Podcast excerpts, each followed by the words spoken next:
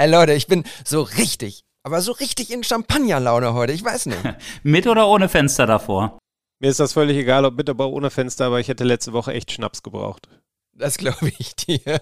Und ich dafür jetzt nach Hause und wir starten in Episode 6. Auf geht's, Leute! Wir sitzen hier eigentlich auch als Geschichtenerzähler. What's the story? Each shot creating an energy that lead to a second shot. An image can be a word, it can be a sentence, it can be possibly a paragraph. What's the story? Und damit herzlich willkommen zu What's the Story, dem Fotografie-Podcast, bei dem es um die Geschichten hinter den Bildern geht. Und ich freue mich wie Bolle, dass wir heute Episode 6 aufzeichnen. Nach 5 kommt 6 und 5 war eine Sonderfolge, eine wichtige Folge für uns, ähm, die, zu der uns Matthias gedrängt hat. Und Matthias ist heute auch unser Host. Und wen wir auch noch am Start haben, ist Olli. Hallo Leute. Hallo. Moinsen. Matthias, ich gebe einfach mal direkt ganz schmutzig das Wort direkt an dich und bin ruhig. Ja, und ich muss jetzt erstmal ganz schmutzig mit einem Thema einsteigen, das ein bisschen ernster ist, Freunde. Oh nein. Ja, da bin ich am Wochenende im Internet unterwegs und da sehe ich, ihr beiden trefft euch. Ohne mich. Oh, Muss ich sagen, da war ich schon so ein bisschen eifersüchtig. Ich meine, wir hätten uns ja auch nicht treffen dürfen zu dritt, ne? Aber da habe ich schon gedacht, wollen die beiden mich eigentlich raushaben? wer hat's, wer hat's, wer hat's verbockt? Wer hat's gepostet, Olli? Oh, warte mal, ich war's. Ja, ich habe mich zurückgehalten. Du hast es ja sogar angekündigt in der Story. Und ich habe noch zu Loredana gesagt, pass mal auf, David wird bestimmt eine Story machen. Und dann war die Story da mit uns beiden äh, Grinse-Kaspern hinter den Kameras. Und äh, naja, Matthias, also du hast allen Grund, eifersüchtig zu sein, weil es war richtig schön. Es war, es war sehr schön. Ich habe mich aber auch einfach so gefreut. Ähm, und viele werden es ja nicht glauben, aber Olli und ich haben uns noch nie gesehen. Olli und Matthias haben sich noch nie gesehen. Matthias und ich sehen uns häufig mal, also nicht häufig, aber ab und an mal auf den Fußballplätzen dieser Welt. Äh, aber auch das eher selten. Und ja, deshalb war es ein ganz besonderer Tag. Es war relativ spontan, so wie Olli halt ist und ich eben auch. Und ja, auf einem äh, kleinen Zwischenstopp in Bochum ist er danach äh, nach einem Stündchen so weiter nach Bielefeld getingelt und es war einfach wirklich nett. Es war sehr schön. Ja, und jetzt mal ganz kurz, ne, das war von mir natürlich nur ein Spaß. Ne? Ich gönne Ja, ja, euch, klar, ich gönn euch das total. Vielen, vielen Dank. Und es wird auch dann irgendwann das Treffen in der Dreierkonstellation geben und bestimmt auch mal mit ganz vielen Leuten für Aktionen und äh, Treffen. Es wird bestimmt mega cool. Ähm, und so spontan war es irgendwie auch nicht, weil so ein bisschen Planung steckt schon dahinter. Ne? Also ich kam aus Hamburg wieder, äh, hatte äh, Loredana in Bochum abgesetzt und ich finde, wenn man irgendwie in Bochum langfährt, dann muss man, muss man den Ruhrpoeten ja darüber informieren. Und wenn der sogar noch Zeit hat und einem so ein bisschen seine Hut zeigt, dann, ja, ich fand es einfach richtig cool. Schade, dass dein, äh, dass dein Kaffeedealer irgendwie aktuell auf, wo ist der, auf Mallorca? Nee, nee, in Italien ist In der. Italien. Schade, dass er in Italien war, aber schön für ihn. Trotzdem hattest du ja sogar Kaffee von ihm dabei, der mega geil geschmeckt hat. Und ähm, wenn dieser ganze Corona-Bullshit so ein bisschen im Griff ist, dann setzen wir uns auch mal schön bei ihm rein und äh, trinken Kaffee zu dritt. Das machen wir zu dritt auf jeden Fall. Und ähm, ja, darauf freue ich mich sehr, wenn das dann irgendwann mal passiert. Ja, das wird gut und ich glaube, das wird auch äh, ein toller Tag für uns drei werden und da werden sicherlich unsere Hörer auch von profitieren, weil ich mir vorstellen kann, dass wir, wenn wir uns dann endlich mal zu dritt sehen, richtig Bock haben, Zeug zu produzieren. Äh, wahrscheinlich werden wir euch danach zuballern auf allen möglichen Kanälen mit irgendwelchen Sachen. so Ähm, viel ist sicher. Was wir ja aktuell noch gar nicht machen, ne? Nein, überhaupt nicht. Wir halten uns total zurück und äh, ne, finde ich auch total klasse von uns, dass wir so subtil immer unsere, unsere Podcast-Werbung unter die Leute bringen. Naja, und heute haben wir uns ja auch wieder zu einer regulären Folge versammelt, nachdem, äh, der David hat es gerade schon angesprochen, letzte Woche mal äh, eine ganz spontane Sonderfolge äh, eingebaut wurde. Vielen Dank übrigens da für das äh, Feedback, was wir bekommen haben. Wir haben schon gemerkt an dem, was zurückkam, dass das ein Thema ist, was viele bewegt, aber wo sich viele auch äh, noch nicht so ganz sicher sind, wie sie damit umgehen sollen. Urheberrechtsverletzungen im Internet. Spannendes Feld. Wer die Folge noch nicht gehört hat, würde ich euch empfehlen, hört unbedingt rein. Und jetzt spielen wir wieder unser wunderschönes kleines Musikjingle und danach befassen wir uns mit einer ganz tollen Bilderserie, vor allem aber mit einem Bild vom lieben David.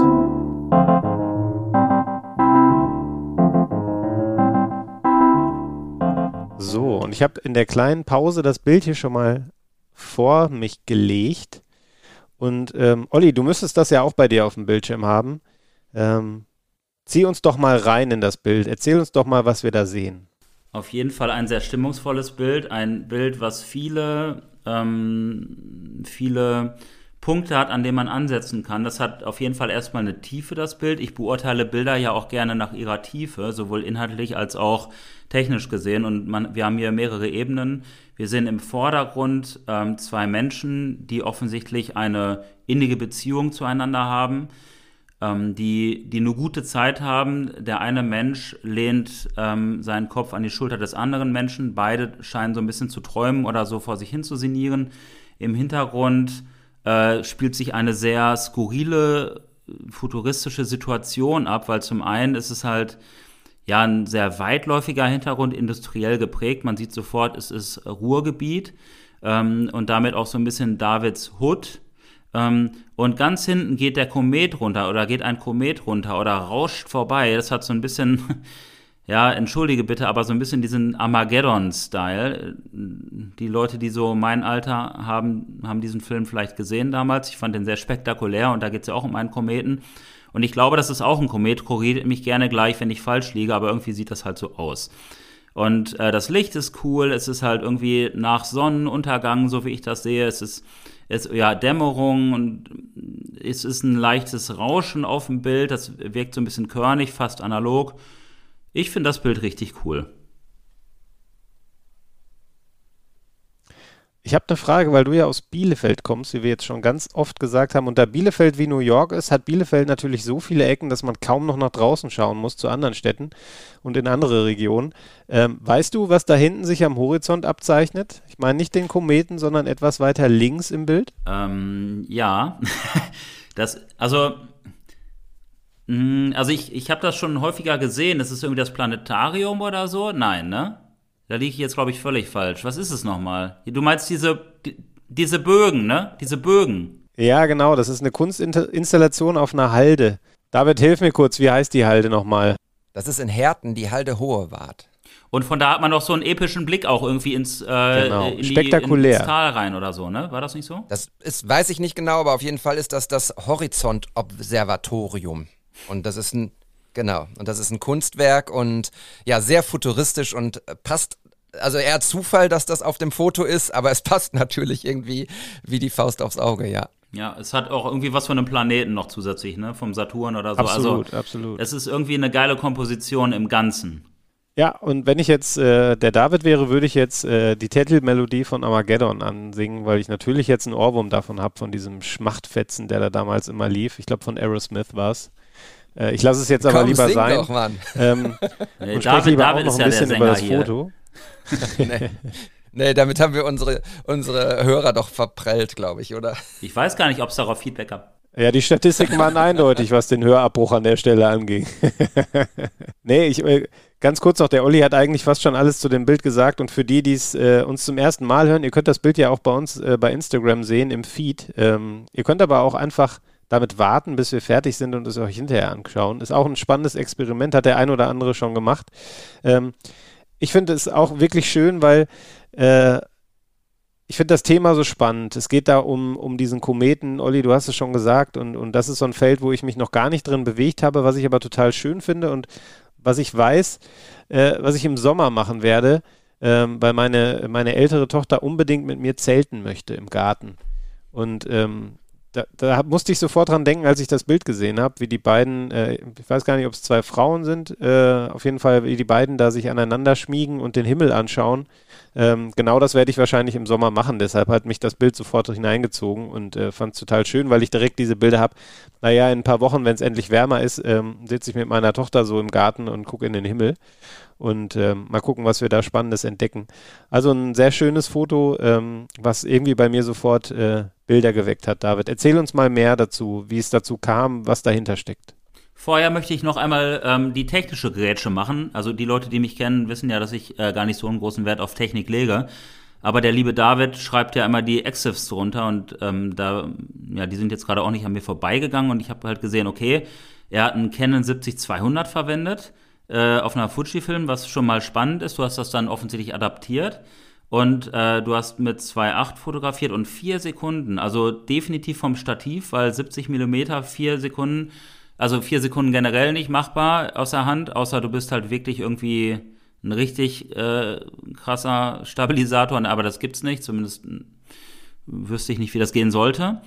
Und ähm, dadurch entsteht halt auch so eine krasse Kompression irgendwie, ne? Also 70 Millimeter und du hast ja eine APS-C-Kamera, das, ja, wobei das gar nicht so wichtig ist, aber du hast eine gewisse Kompression auf dem Bild und die beiden mussten ja extrem still sitzen irgendwie bei vier Sekunden, weil die sind ja schon so, dass die da, äh, also dass die, dass da keine Bewegungsunschärfe im Spiel ist. Also ich fände cool, wenn du neben der Geschichte auch noch so ein bisschen was auf die, äh, auch was zur Technik droppen würdest, mein Lieber. Das kann ich machen, aber das mache ich, glaube ich, ähm, zum Schluss. Ähm, vielleicht erzähle ich einfach mal die Geschichte, wie es dazu kam, denn ähm, das ich bin, ich bin Astro-Fan seit eh und je. Sterne und Weltall und Universum faszinieren mich. Ich äh, muss immer wieder feststellen, dass an der Stelle ich tatsächlich merke, wie hoffentlich viele andere auch, ähm, dass ich das alles gar nicht fassen kann. Also im Sinne von, ich verstehe das alles nicht, wie weit das ist, wie groß das ist ob es ein Ende hat oder auch nicht und so weiter und so fort. Und ähm, ich liebe Astrofotografie. Ähm, ich äh, bin jetzt nicht so ein Nerd, der sagt, ich muss hier irgendwie den Nebel da und da fotografieren, aber grundsätzlich Sterne kicken mich. Und ähm, ich scroll so durch mein Instagram-Feed und sehe ein Foto von einem Kometen. Ähm, super geil gemacht mit dem Fotografen äh, geschwärzt, dunkel im, im Vordergrund, wie er seine Kamera hochhält und dann im Hintergrund eben einzig äh, der, dieser Komet leuchtet. Und dann habe ich ihn angeschrieben, habe gesagt, yo, geil, wann hast du das Foto denn gemacht und wo? Das ist ja mega und hab, bin echt davon ausgegangen, dass es irgendwie ja, ein altes Foto ist, was er irgendwann mal irgendwo auf einem Berg oder so geschossen hat. Und dann schrieb er mir nur zurück und sagte so, nee, nee das habe ich gestern gemacht, äh, der, der Komet ist gerade zu sehen und zwar überall und ähm, das war keine große Sache irgendwie. Und dann habe ich nur gesagt, was, wieso ist das an mir... Hört ihr das auch? Ich, höre ich glaube, das, das ist ja. E.T. E.T. nach Hause telefonieren. Ja, ja, genau, richtig. Ja, das, das schneiden wir nicht. Vielleicht nicht in der ganzen Länge des, der Pause. Ich war, Aber dein Blick war großartig. ich war Okay, irritiert, ja, sorry. ja. ähm, naja, auf jeden Fall ähm, muss ich jetzt wieder reinfinden. Mm, Also war, äh, keine Ahnung, ich habe dann gesagt so, wow, wie krass ist das denn? Das muss ich fotografieren. Es hat mich so gefesselt und habe gesagt, wieso habe ich das denn nicht mitgekriegt, diese ganze Geschichte. Habe dann gegoogelt, habe dann äh, beim Planetarium Bochum angerufen, mit denen kooperiere ich in, in, in verschiedenen Sachen und ähm, habe die gefragt. Die haben gesagt, ja, ja, klar, das ist äh, C2020 F3, auch unter NeoWise bekannt und ähm, den kannst du gut sehen da und da. Und ja, dann schrieb mir noch einer Kollege vom, vom, Pla vom Planetarium eine zweieinhalbseitige E-Mail, die ich auch nicht verstanden habe. Da standen so viele Sachen drin zu äh, zu den Sternen und sowas, das habe ich alles nicht verstanden, ehrlich gesagt. Ähm, mir war nur wichtig, dass ich den fotografieren kann. Und dann dachte ich, komm, äh, die, die, der höchste Punkt in Bochum ist der Tippelsberg, ein ganz schöner, ganz schöner, ähm, ganz schöner Platz, wo sich auch viele Leute tummeln und gehst du da mal hin und guckst.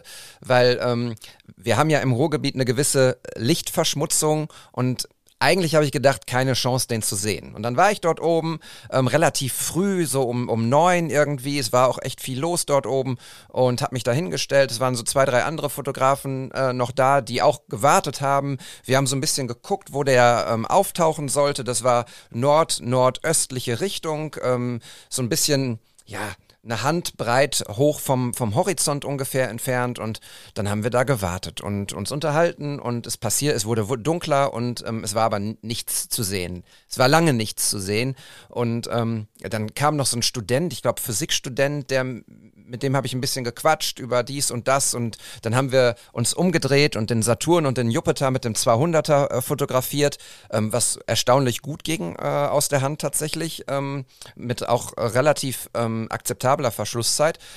Naja, und irgendwann, um die Geschichte ein bisschen abzukürzen, ähm, es war es halt sehr, sehr dunkel und wir sahen ihn nicht. Und wir haben wirklich den, den Horizont abgesucht und haben gesagt, okay, dann, dann wird er nicht, äh, wird er noch nicht da sein oder er wird nicht auftauchen. Vielleicht sind da auch Wolken, die wir nicht sehen oder die Lichtverschmutzung ist zu groß. Und dann packt dieser äh, Student auf einmal sein Handy aus äh, und guckt so durchs Handy, durch die Handykamera und sagt, hier, da ist er. Wir gucken die ganze Zeit äh, viel zu weit, ähm, viel zu weit nach links. Schau mal da hinten. Ja. Und dann konnte man den tatsächlich mit bloßem Auge sehen. Ich hatte gerade zu dem Zeitpunkt lustigerweise alles schon zusammengepackt, weil, weil, ich, weil ich gesagt habe, okay, der ist hier eh nicht zu sehen. Also wieder alles ausgepackt. Es war mittlerweile halb eins oder sowas. Und ähm, ja, die, die, ähm, das Pärchen saß da noch und ein paar andere Leute saßen da noch. Die Fotografen hatten alle zusammengepackt. Und ja, dann habe ich äh, diesen Schuss gemacht und ähm, es war einfach, ja, es war einfach mega krass. Also es war für mich, es hat mich so geflasht. Und ähm, wenn wir kurz einmal zur Technik kommen, tatsächlich sind das zwei Bilder. Ähm, das steht in den Daten da unten nicht, das hätte ich vielleicht auch einfügen können.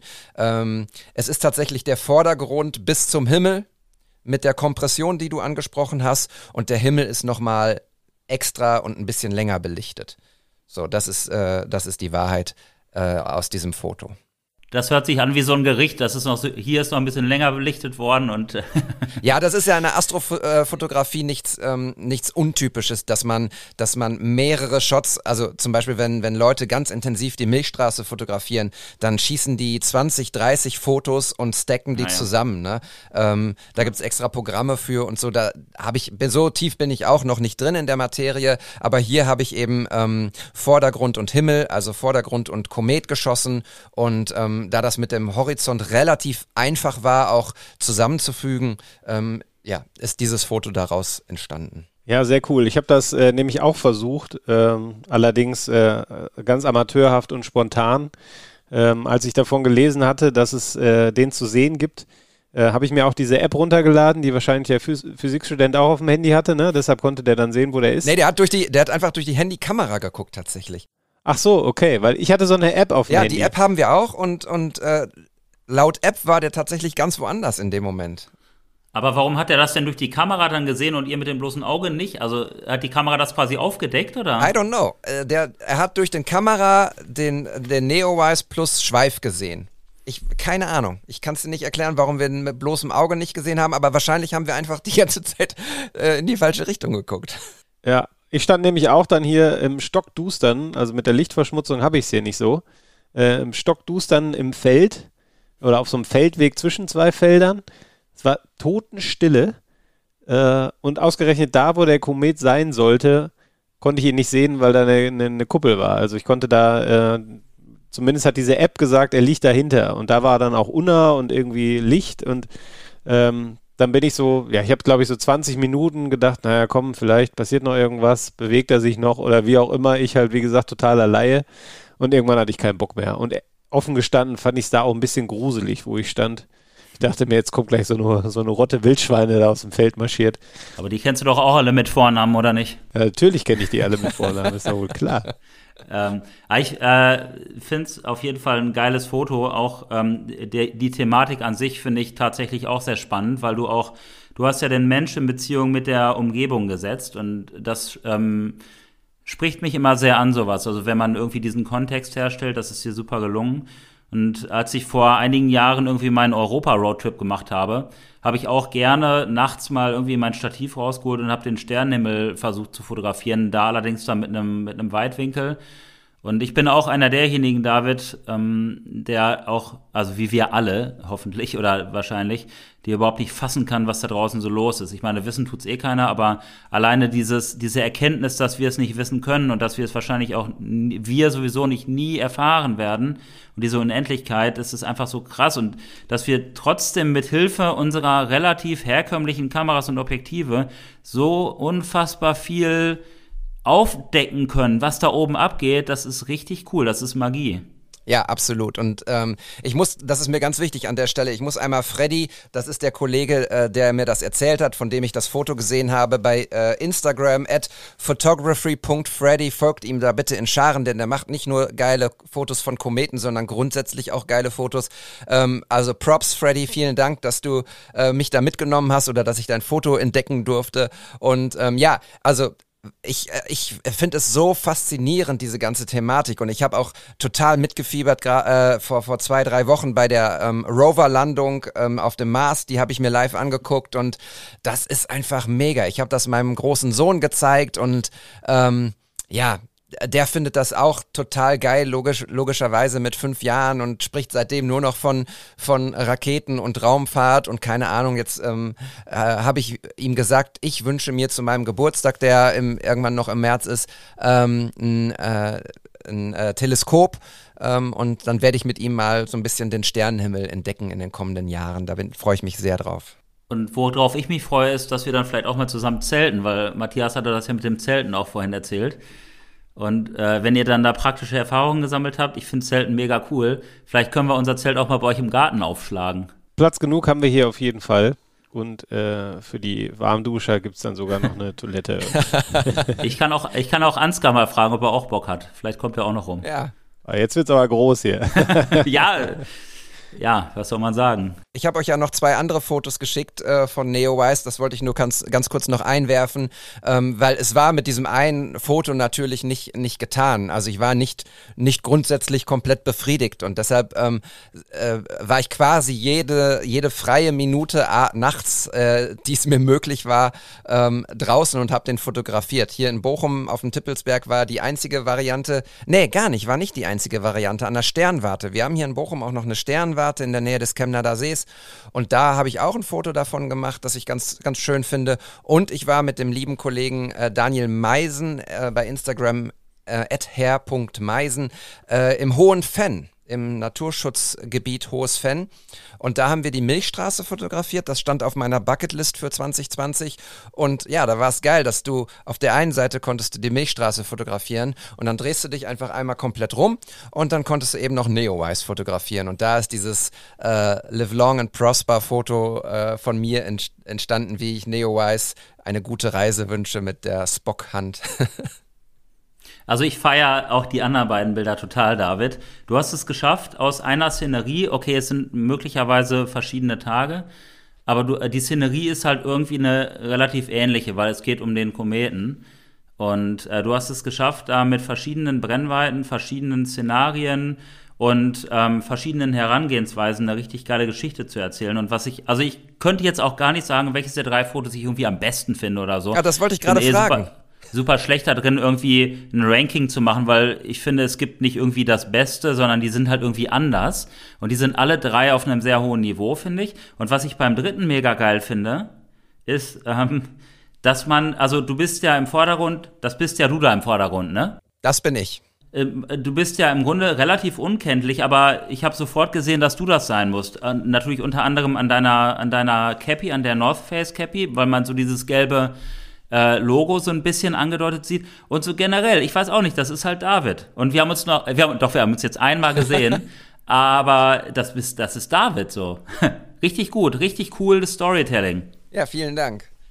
Rechts ist übrigens nicht äh, R2D2, so gern ich das hätte, der irgendwie auf dem Weg zur Kamera ist. Nee, das ist tatsächlich ein Teil des, äh, der Sternwarte. Ach so, und das ist nicht Herr Meisen, oder? Nein, das ist auch nicht Herr Meisen im R2D2-Kostüm, nein.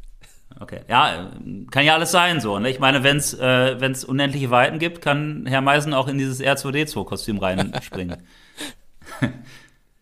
Aber geile Fotos, David. Ja, vielen Dank. Das freut mich sehr. Ähm, dass, ähm, die Fotos bedeuten mir auch wirklich viel, weil sie einfach eben, ähm, ja, ich mache solche Fotos ja nicht so häufig und ehrlich gesagt, ähm, NeoWise wird jetzt in den nächsten 2000 Jahren wahrscheinlich eh nicht mehr hier vorbeitrudeln. Ähm, vielleicht kommt noch mal ein anderer Komet, aber das war wirklich ein unfassbares Erlebnis für mich, ähm, dass ich, dass ich so schnell nicht vergessen werde. Und das dann festzuhalten, das, ähm, ja, das macht mich irgendwie sehr, sehr glücklich. Und ich finde, du hast das echt drauf, was sowas angeht. Also wirklich dann da auch kreativ zu werden und eine Geschichte drumherum zu erzählen. Auch das zweite Bild, wo du hattest es gerade auch so cool beschrieben, man merkt so richtig, wie deine Augen leuchten. Selbst wenn ich sie nicht sehen würde, wüsste ich die Augen leuchten, weil das hört man raus. Und da steckt Leidenschaft drin. So, da, da, da bist du so ein kleines Kind dann irgendwie auch, ne? Fasziniert und ähm, voll drauf fokussiert. Und ich glaube, an der Stelle ist dein Zitat, Fotografie ist mein Yoga, ähm, trifft es besser denn je. Ja. Ja, Und ich finde vor allem, wenn ich da kurz zwischengrätschen kann, du hast jetzt uns drei Bilder geschickt, dreimal ja im Grunde das gleiche Thema, nämlich dieser Komet, aber drei völlig andere Settings, drei völlig andere Geschichten, die durch die Bilder erzählt werden. Und das zeigt auch wieder nur, dass Kreativität alles ist. Weil das hätte jetzt, das ist jetzt in dem Fall ein Komet, das hätte aber ja auch was anderes sein können, ein anderes Objekt, sage ich mal, äh, eine andere Szenerie, wie auch immer. Und man hätte genauso gut drei Geschichten erzählen können, wenn man sich ein bisschen Gedanken macht. Ich bin sicher, David hätte es geschafft. Und ähm, das ist für mich wieder ein tolles Beispiel dafür, dass man äh, aus, aus einer Gelegenheit ganz, ganz viele Fotos machen kann. Ja, absolut. Und ähm, was wichtig ist grundsätzlich bei der Astrofotografie, ähm, wenn du jetzt sagst, ich will die Milchstraße fotografieren und, und zum Beispiel den Kometen oder äh, irgendwie andere Sterne, den Mars oder irgendwas, was sichtbar ist, was groß ist, den Mond. Der Mond ist natürlich auch ein wunderbares Beispiel für, für unfassbar tolle Fotos. Aber die besten Bilder, die in, in dem Zusammenhang ähm, äh, ja, gelingen, sind immer die, die auch Vordergrund haben. Natürlich kannst du wild in den Sternenhimmel schießen und tausende von Millionen von Sternen und Punkten abbilden, aber die richtig guten Fotos haben eben auch eine Geschichte da drin noch, ein Vordergrund, irgendwie ein Gebäude, was in Szene gesetzt wird. Im Hohen Fenn sind diese alten ähm, äh, hageren Bäume, die da rumstehen, ähm, die einfach wunderbar die, die Milchstraße irgendwie framen können und sowas.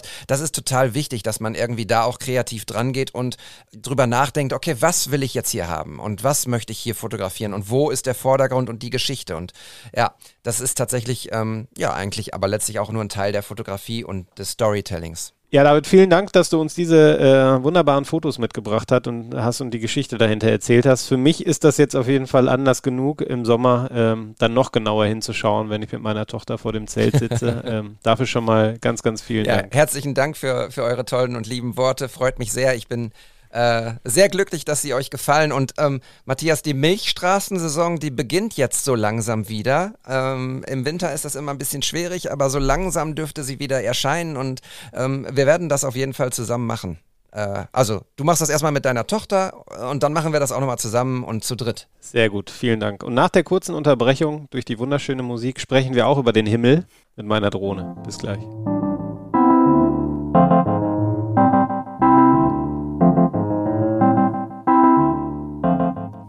So, da sind wir wieder. Und wir haben ja eigentlich im Mittelteil immer so einen, einen, externen Content oder eine Inspirationsquelle, wie wir das nennen. Aber David und ich hatten letzte Woche eigentlich die Idee, dass wir mal bei Instagram live gehen, so ähnlich wie Olli und David das ja auch schon mal gemacht haben zum Thema People-Fotografie. Wollten wir euch was über Drohnen erzählen, weil mir was passiert ist, was mich wirklich, wirklich geärgert hat. Äh, und ähm, dann haben wir uns gedacht, komm, wir reden heute einfach mal kurz im Mittelteil darüber, damit das nicht komplett verloren geht und ich euch völlig alte Kamellen erzähle, zumal ich glaube ich bei Instagram das sogar angeteasert habe, dass da was passiert ist, was erzählenswert ist.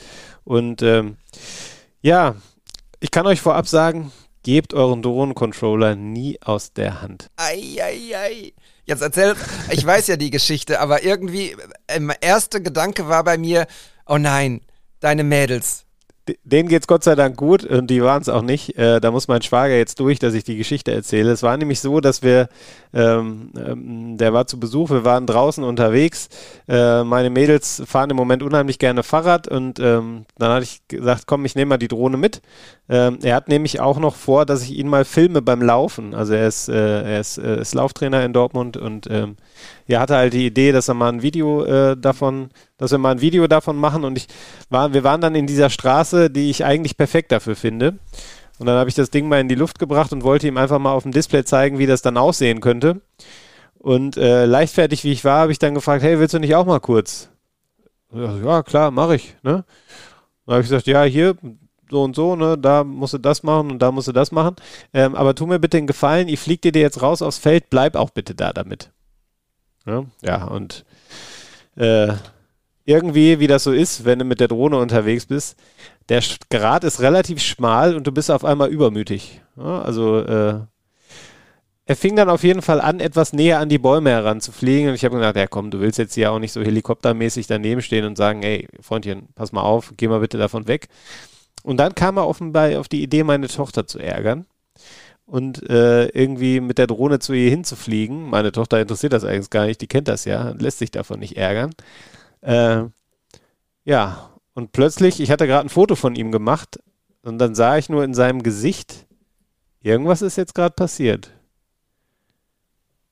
Ja, so war es dann auch. Er nahm dann die Füße in die Hand und sprintete 100 Meter weiter Richtung äh, meine Tochter und ich dann irgendwie hinterher, hab dann noch so meinen Rucksack vom Boden genommen und dachte, was hat er? Gecrashed das Teil oder was? Die Drohne. Ja, und dann lag sie da. Nicht komplett geschrottet, aber doch arg mitgenommen sieht sie aus. Sie guckt relativ traurig, wenn du die so auf den Tisch stellst und dir dann anguckst, dann denkst du, oh mein Gott, trauriges kleines Etwas. Äh, er hatte sie wohl in die Baumkrone gejagt. Und da hatte sie sich dann verhäng äh, festgehakt und dann ist sie vier Meter in die Tiefe gefallen. Äh, und äh, ich bin echt überrascht, wie gut die das weggesteckt hat. Aber jetzt habe ich halt so ein halb kaputtes Teil und äh, habe natürlich nicht diese DJI-Versicherung abgeschlossen. Und ich kann jedem nur raten, macht es. Ihr ärgert euch sonst schwarz. Ja, und jetzt habe ich hier so ein Versandformular ausgedruckt äh, und werde die wohl die Tage mal einschicken. Aber mir blutet das Herz, weil ich das Ding so gerne fliege im Moment und so gerne Fotos damit mache. Und äh, ja, ist scheiße. Ich weiß nicht, wie lange das dauert und äh, ist absolut total ärgerliche Geschichte, die ich euch nicht vorenthalten wollte, weil ich mir auch 100% sicher bin, ihr kennt so etwas. Ihr habt ja auch eine Drohne und fliegt damit manchmal rum und unsere Hörer, da sind auch ein paar dabei, von denen ich weiß, dass die äh, ziemlich viel damit unterwegs sind. Ähm, ja, David. Äh, ich, äh, ich fühle ich fühle intensiv mit dir und ähm, ich kann dir äh, zwei Dinge sagen. Ich kann dir Hoffnung machen. Erstens nämlich, ähm, die GI ist sehr, sehr, sehr schnell. Wirklich sehr, sehr schnell, überraschend schnell. Ähm, sehr kulant zudem und ähm, ja, ich, ich habe so das Gefühl, dass sie dir, dass sie dir wahrscheinlich helfen werden. Denn bei mir war das, ich hatte das auch, also ein Erlebnis auch einmal. Und zwar war ich in Kroatien, in Rovin, in unserem zweiten Zuhause. Und unsere Freunde, unsere Familie dort, die haben eine, einen großen, so eine Kampagne, so einen großen Garten, wo sie Wein, äh, Trauben anbauen und, und sie sind halt Selbstversorger und das ist ihr Land sozusagen. Und da bin ich mit meiner, ähm, mit meiner Mavic Air geflogen und ja, wollte so ein, du kannst ja diese, diese äh, Modi einstellen, dass du so verschiedene Flüge programmierst und sowas. Und ich wollte ähm, ein, ein, ich weiß gar nicht, wie das heißt, so ein Little Planet äh, machen, glaube ich. Und das erste, da wackelte sie irgendwie, das ist nicht gut geworden. Und dann habe ich gedacht, komm, hast ja noch gut genug Batterie, äh, machst, machst es nochmal, das dauert ja nicht so lange, die geht dann hoch, macht aus jeder Richtung Fotos und baut dann das am Ende zusammen. Und dann flog sie hoch und dann passierte gar nichts mehr. Und dann habe ich versucht, habe ich gedacht, okay, dann hole ich die jetzt zurück und dann äh, wechsle ich langsam mal die Batterie und dann probiere ich es nochmal. Aber sie reagierte gar nicht mehr. Sie machte nichts mehr. Ich wollte dann zu mir fliegen, aber sie flog immer weiter weg, egal welchen, ähm, welchen, äh, welchen Button ich da äh, ge gedrückt hatte. Und ähm, äh, Return to Home funktionierte auch nicht mehr. Die Steuerung war völlig weg. Und sie flog immer, immer weiter weg. Und ich dachte, oh mein Gott, scheiße. Dann kam die Batterie dazu, das äh, Dass die leer wird. Und naja, ähm, und du kannst halt da durch diese, durch dieses, durch die Wildnis kannst du nicht einfach rennen, weil erstens fangen dann irgendwann die benachbarten Grundstücke an und auf diesen weit draußen gelegenen äh, ähm, ähm, Grundstücken sind häufig auch scharfe Hunde und sowas. Es gibt sehr viele Schlangen in Kroatien, es gibt Skorpione und da kannst du halt nicht einfach irgendwie straight losrennen so, ne? Und dann habe ich ähm, Screenshots gemacht die ganze Zeit an meinem Handy, ähm, um zu gucken, wo sie ist und wo sie runtergeht. Und irgendwann kam dann, okay, jetzt, la jetzt lande ich, ne, weil Akku leer und äh, ja, dann habe ich tatsächlich anderthalb komplette Tage verbracht, sie zu suchen. Ähm, ich habe sie nicht gefunden. Meine Frau war richtig sauer. Es tut mir leid, Anna. Ähm, und dann habe ich äh, tatsächlich ähm, am Abend, äh, am, am, ersten Abend direkt ähm, eine E-Mail geschrieben an DJI, habe das so ein bisschen auch auf die Tränendrüse. Ne? Ich wollte mit meinem Sohn und so weiter da fliegen und ähm, ja, und dann schrieb DJI nur relativ schnell zurück, ja, äh, lies mal die Daten an deinem, ähm, an deinem Controller aus und schick uns die. Das habe ich gemacht und ähm, dann kam aber keine Antwort. Und ich glaube, nach zwei Wochen kam eine, eine, so eine Tracking-Nummer, äh, sehr geehrter Herr äh, Ruhrpoet, Ihre Drohne, Ihre neue Drohne ist auf dem Weg zu Ihnen. Ja, das fand ich dann ganz nett. Das ist in der Tat nett. Also Hoffnung, Matthias. Ja, ich werde das Paket fertig machen, glaube ich, wenn ich das wäre. Aber das, das, die Geschichte finde ich ja mega beängstigend, ne? wenn ich mir vorstelle, ich habe meine Drohne in der Luft und die fliegt auf einmal einfach los und ich kann die nicht mehr kontrollieren und die fliegt weg. Und das ist jetzt schon das zweite Mal, dass ich davon höre. Ähm, Vielleicht lasse ich sie direkt am Boden, wenn ich das höre. Das macht mir ja Angst. Nein, diese Flyaways, ähm, ja, die passieren tatsächlich, ähm, aber grundsätzlich, und da hatten wir ja schon mal drüber gesprochen, ähm, wenn du, wenn du äh, ein sicherer Pilot bist und gewisse Sachen beachtest, dann, dann passiert das in der Regel eher nicht. Naja, also in der Regel nicht, das stimmt. Ähm, ich habe allerdings auch schon das ein oder andere erlebt, was Drohnen angeht, beziehungsweise habe auch von Freunden, also wirklich von sehr guten Piloten gehört oder auch gesehen, wie diese Drohne sich auf einmal fremdgesteuert äh, verhalten hat und irgendwie tatsächlich auf die Freundin eines guten Kumpels, die irgendwie im Urlaub unterwegs waren, auch eine Mavic, äh, zugeflogen ist und sie hat sich echt, also man sieht es auf den, auf, den, auf den Aufnahmen, im letzten Moment konnte sie sich noch irgendwie wegducken, fast wegwerfen. Ansonsten hätte die Drohne sie halt wirklich touchiert, aber mindestens. Und das finde ich halt schon krass. Und ich hatte, ich hatte auch ein Erlebnis, ähm, ich war in Kolumbien mit einer Mavic und war in so einem Nationalpark, unfassbar episch und fast alleine. Ich habe da jemanden kennengelernt, war mit dem dann irgendwie wandern und dann wollten wir die Drohne halt starten.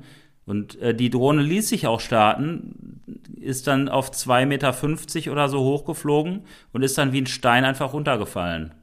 So, und äh, war dann halt dementsprechend auch einfach kaputt. Das war der erste und einzige Drohneneinsatz, den ich in Kolumbien hatte. Äh, und das fand ich halt auch sehr bedauerlich. Ich hab, bin nicht den Weg über DJI gegangen, weil ich dann irgendwie, ich war auch noch irgendwie vier weitere Wochen in Kolumbien unterwegs. Und es hat sich dann halt irgendwie so ein bisschen verlaufen, weil ich dann mit anderen Eindrücken beschäftigt war. Und jetzt ist es wahrscheinlich auch zu spät, aber Drohnen sind auf jeden Fall ein sensibles Thema. Und Matthias, dass du die Finger davon lässt, ähm, ich glaube, das ähm, ja, wissen wir alle, dass das nicht passieren wird. Ein Glück. Nein, das wird natürlich nicht passieren. Ich werde das Ding jetzt einschicken, dann werde ich hoffen, dass sie schnell sind und dann wird das Ding wieder in die Luft gejagt. Äh, bildlich gesprochen, also nach oben geflogen, äh, nicht in die Luft gesprengt. Ähm, und dann werde ich auch mal äh, versuchen, ein paar coole Aufnahmen äh, aus Bochum zu machen. Ich war nämlich letztens auch in deiner Stadt, David, aber nur kurz, bin nur durchgefahren und hatte irgendwie gedacht, komm jetzt, ähm, bin ich hier mal äh, gerade schon, habe noch 20 Minuten Zeit, fahr mal eben ran ähm, und mache ein Foto aus der Luft vom Ruhrstadion für dich. Ja. Ei, ei, ei, ei, Leider in so einer Zone, wo man nur mit Freigabe fliegen darf. Und äh, ich habe dann hinterher erst äh, von, von mit einigen gesprochen darüber und geschrieben darüber, die meinten, ja, ja, man kann das bei DJI irgendwie beantragen, dann darf man da fliegen. Ich war nämlich extra weit weg vom Gefängnis, also daran kann es nicht gelegen haben. Äh, aber dafür reichte die Zeit an dem Tag nicht und mein Wissen war auch nicht so weit. Da wurde es dann leider nichts mit der Aufnahme für dich. Tut mir sehr leid.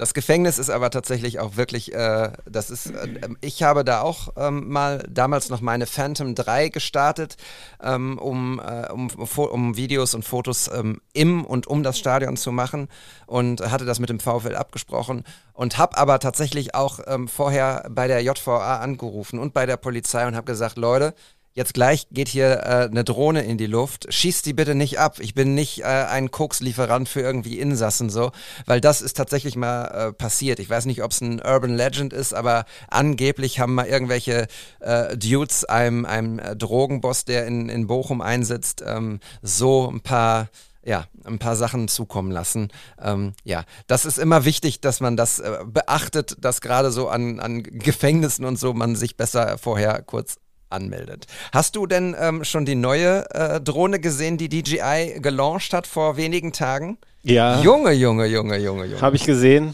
Ähm, hat mich ein bisschen, äh, also dieser, dieser, äh, dieser Helm, den man dann aufsetzen muss, ich weiß gerade nicht, wie der Fachbegriff dafür ist.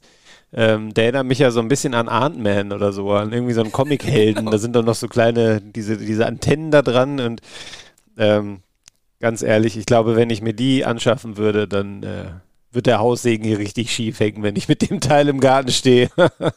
Über kurz oder lang wirst du sie eh haben. Beziehungsweise, das wird ja vermutlich, und ich bin jetzt nicht so, nicht so intuit, äh, was das Thema angeht, aber das ist ja schon so die Zukunft der Drohnen, ähm, des Drohnenfliegens oder der Drohnenfotografie oder des Films, dass man auch in dieses äh, in dieses räumliche Sehen reinkommt, oder? Ja, ich glaube, da kommt es in der Tat darauf an, was du für Anwendungsbereiche machst. Also ähm, ich will damit ja in der Regel eigentlich nur coole Landschaftsaufnahmen machen ähm, und brauche dafür das, glaube ich, nicht unbedingt. Das sind ja eigentlich so Racing-Drohnen. Ähm, das sieht natürlich mega spektakulär aus, wenn man das mal bei YouTube googelt, was es da für Videos gibt und wo die durchfliegen. Das ist der helle Wahnsinn. Ähm, und da denkst du teilweise wirklich, du bist in einem Videospiel. Und da ist für mich auch irgendwie so die, die Gefahr, die ich dabei sehe, dass es eben kein Videospiel ist, sondern dass ich das Ding ja in echt fliege und wenn ich da einen kleinen Fehler mache, dann jage ich das vor die Wand oder vor einen Baum oder vor sonst irgendwas. Und du kannst die Dinger zwar, glaube ich, also die sind zum einen, glaube ich, relativ robust und zum anderen lassen sich auch relativ simpel reparieren. Ja, aber nee, das ist mir irgendwie, äh, da habe ich zu viel Hemmungen vor und äh, das ist auch nicht das Gebiet, was ich, womit ich damit äh, Spaß haben möchte. So geil das bestimmt ist, damit zu fliegen, aber äh, nee, das kann ich relativ sicher ausschließen hier. Für alle, die, für alle, die es nicht mitgekriegt haben, das ist ähm, eine FPV äh, Drohne, also First Person View. Das heißt also, man sitzt sozusagen in der Drohne und äh, fliegt dann auf Sicht also man hat eine, eine VR-Brille auf und äh, fliegt auf Sicht mit einer ähm, mit einem Controller oder mit, mit so einem Steuerknüppel von einer Wii kannst du die fliegen. Und das ist so verrückt, weil erstens fliegt das Ding irgendwie 100 Kilometer pro Stunde, also es ist echt richtig crazy. Und du kannst halt mit dem Ding, was unsere Drohnen, die wir haben, nicht können, ähm, äh, Loopings machen und Überschläge machen und einfach irgendwie einen steilen Abhang runterfliegen und ähm, das und irgendwo durchfliegen. Und es ist so so krass die Aufnahmen. Mich, also ich würde es, ich mich gar nicht zutrauen. Ich habe tatsächlich hier in meinem Schrank auch so eine so eine VR-Brille für meine Drohne. Die kannst du dann fliegen über eine, eine andere App. Ähm, das ist das ist machbar und möglich. Aber es ist einfach, das musst du richtig üben. DJI hat auch so ähm, Trainingsprogramme äh, mit dieser Drohne dabei, dass du dein Handy anschließt und dann die Brille aufhast und dann einfach so Trockenübungen machst. Und das musst du auch machen, weil sonst ist es richtig, richtig gefährlich gefährlich und ähm, Matthias hat gesagt, ja, das stimmt, die sind robuster als die, die wir haben. Ähm, sie sind aber leider nicht ähm, gut zu reparieren, weil äh, es keine, keine Einzelteile sind. Ähm, ich glaube, die würden wir relativ häufig kaputt crashen. Ich, ähm, also ich lasse auch die Finger davon. Ja, ihr habt es gehört, David hat es ausgeschlossen, ich habe es ausgeschlossen. Äh, wir werden hier noch einige hundert Folgen machen und im Laufe dieser hundert Folgen, hunderte von Folgen, werden wir bestimmt auch nochmal über Drohnen sprechen. Und wenn wir irgendwann hier sitzen und einer von uns erzählt, wir haben uns so eine FPV-Drohne angeschafft, dann schreibt uns Leserbriefe und sagt, wir haben es immer gewusst. Und ich weiß, dass es soweit ich weiß, dass es soweit kommen wird. Also äh, einer von euch beiden, ich glaube beide und ich glaube irgendwann auch beide mehrere und äh, also ich bin mir da sehr sicher, Freunde. Ja, wir werden sehen, wir werden sehen. Ich würde sagen, wir beenden das Thema Drohne für heute. Ähm, wie gesagt, wir werden da sicherlich noch häufiger drüber sprechen und ähm, ja, wenden uns mal dem zu, was der liebe Olli uns mitgebracht hat. Ich kram das mal eben raus.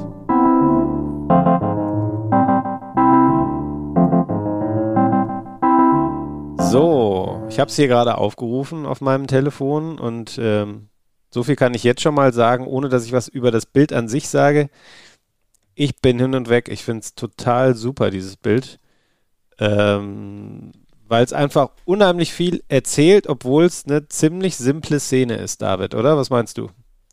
Ich liebe dieses Foto. Ich finde, es, ja, sorry. Ich meine, ehrlich gesagt, ich freue ich freu mich auch auf die Folge, ähm, wenn irgendwann jemand mal von uns sagt so, nee, das Foto holt mich überhaupt nicht ab und ich find's kacke oder was auch immer. Aber momentan ist es so, dass wir tatsächlich einfach nur sagen können, geiles Foto. So, ich liebe es. Ja, und wir sprechen das ja auch nicht vorher ab, sondern wir liefern halt einfach immer die Bilder. Es ist jetzt nicht so, ey Leute, ist das Bild für euch okay? Findet ihr das geil? Könnt ihr das abfeiern? Sondern das sind halt die Bilder, die wir machen und die wir liefern. Genau. Deswegen ist es so cool irgendwie. Ja. Auf diesem Foto sind äh, ähm, drei Leute zu sehen.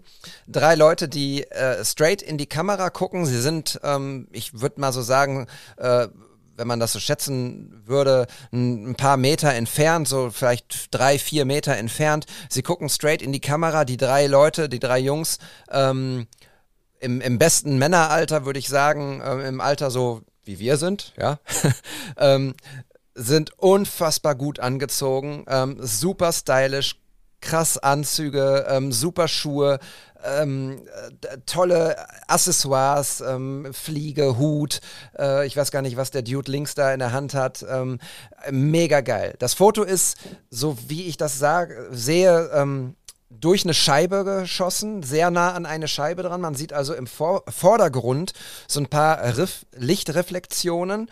Ähm, und das Bild weil die Couch, auf der die sitzen, eine alte, edle, Leder, englische Ledercouch, ich kenne den Fachbegriff nicht, ähm, die steht relativ nah an diesem Fenster und dadurch hat diese, dieses ganze Bild auch noch eine unheimliche Tiefe. Im Hintergrund sind hohe, große Fenster, die aber nicht so viel Licht reinbringen, äh, dass der Hintergrund überstrahlt wird. Der Hintergrund ist dunkel und ähm, ja, sorgt dafür, dass die drei äh, Dudes da wirklich im, im, im Fokus sozusagen sind, in, im, im Bildfokus. Und ähm, ja, ich, ich feiere dieses Bild aus so vielen Facetten, weil es einfach ähm, genau der Magazin-Look ist, den ich gerade total abfeiere. Auch von der, von der, von der, von der ähm, Farbe des Bildes. Ich, ich finde es einfach total großartig.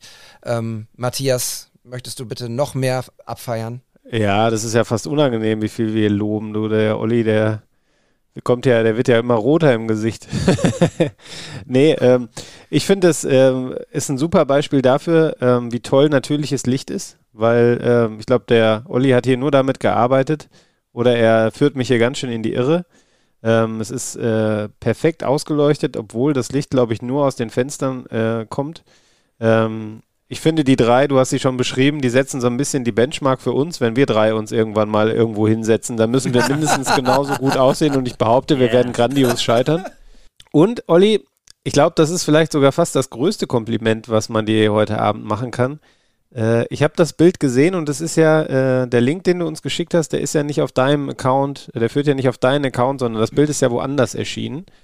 Und äh, ich habe sofort erkannt, dass es deins ist weil es genau dein Stil ist. Und ähm, das ist, glaube ich, etwas, wonach wir alle streben. Äh, alle, die mit der Kamera unterwegs sind und ihre Bilder bei Instagram einstellen, wollen ja Wiedererkennungswert haben. Und ähm, Olli, ich finde, du hast den äh, definitiv. Cool. Ja, vielen Dank auf jeden Fall an der Stelle an euch beiden. Also das tut natürlich immer gut, wenn man so positives Feedback bekommt. Und äh, insbesondere kann ich nur immer wieder wiederholen, wenn es dann auch so konstruktiv ist und wenn man wirklich nicht nur sagt, boah, das Bild ist geil, sondern aus den und den Gründen. Das tut gut zu hören. Ähm, ich, Matthias, es stimmt, es ist nur das natürliche Licht, es ist ausschließlich das natürliche Licht, nur würde es so schmälern und es ist ausschließlich das äh, Fenster, aber so ein Fenster bietet halt auch einfach so viele Möglichkeiten zum Gestalten und zur Lichtsetzung und deswegen bin ich halt auch so ein großer Fan von ähm, Available Light Fotografie. Und genau, David, du hast es gesagt, die sind super angezogen, die, äh, die drei. Äh, das hat auch einen Grund. Ich habe äh, hab hier für ähm, ein Unternehmen geshootet, ähm, das äh, Fliegenfänger heißt. Das ist ein Startup aus Bielefeld. Die stellen unter anderem Fliegen her, aber auch andere Accessoires und und modische Gegenstände wie auch Strümpfe oder Socken oder wie auch immer und Krawatten und ja, kommen so peu à peu an den Markt, haben auch schon die Berlinale einmal ausgestattet mit Fliegen und ähm, ich mag es halt total gerne, ja, junge, interessante, dynamische Unternehmen irgendwie fotografisch zu begleiten und denen auch so einen gewissen maßgeschneiderten Content äh, zu liefern, den sie sowohl über ihre Website als auch über ihre Social Media Accounts dann spreaden können. Das ist für mich immer eine große Ehre, dass äh, diese Unternehmen mich quasi so ein bisschen in die ähm, ja, DNA ihres Unternehmens lassen und mir dann auch ganz oft so Freiheiten geben, so vielleicht auch eine Geschichte zu erzählen und so ein bisschen zu helfen, diese Unternehmensstruktur oder diese DNA, die sie verkörpern wollen, auch nach außen zu stülpen. Und das habe ich halt hier probiert oder versucht.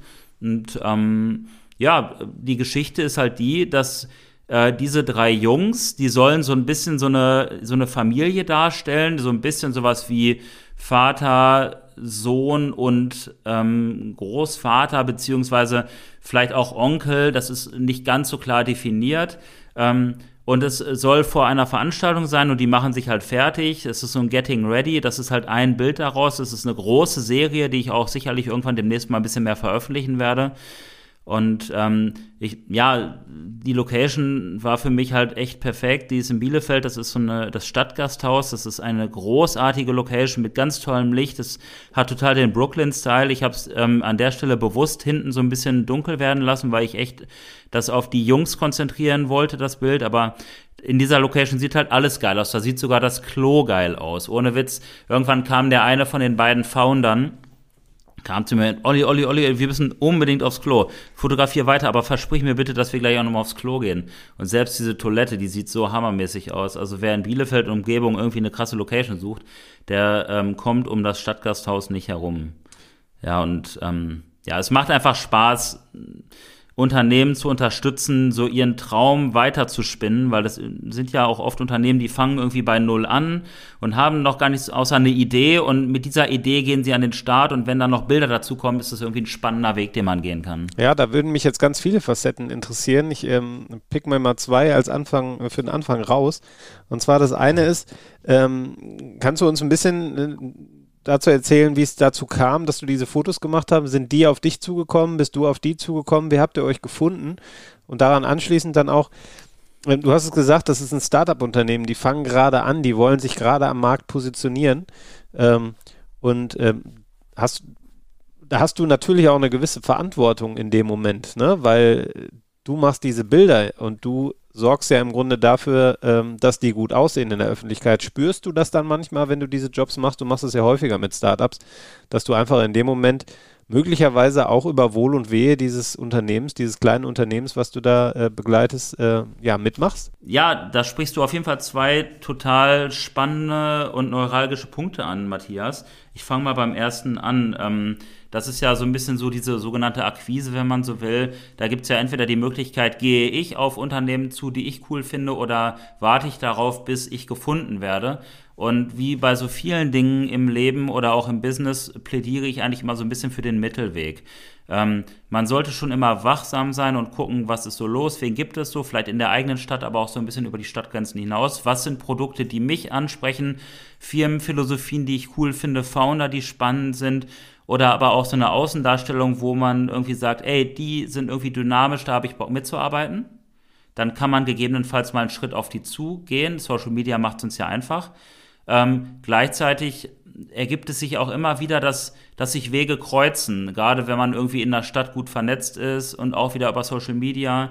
Und dann wird man auch gefunden, weil Leute natürlich auch sehen, was, was man so an Content erstellt. Und da möchte ich auch so vielen Leuten da draußen Mut machen und euch ähm, Hörern, die ihr fotografiert und eure Social-Media-Kanäle bestückt. Selbst wenn ihr vielleicht manchmal nicht so viel direktes Feedback bekommt, aber ihr werdet gesehen. Das ist ja dieses Instagram-Ding. Ihr werdet gesehen.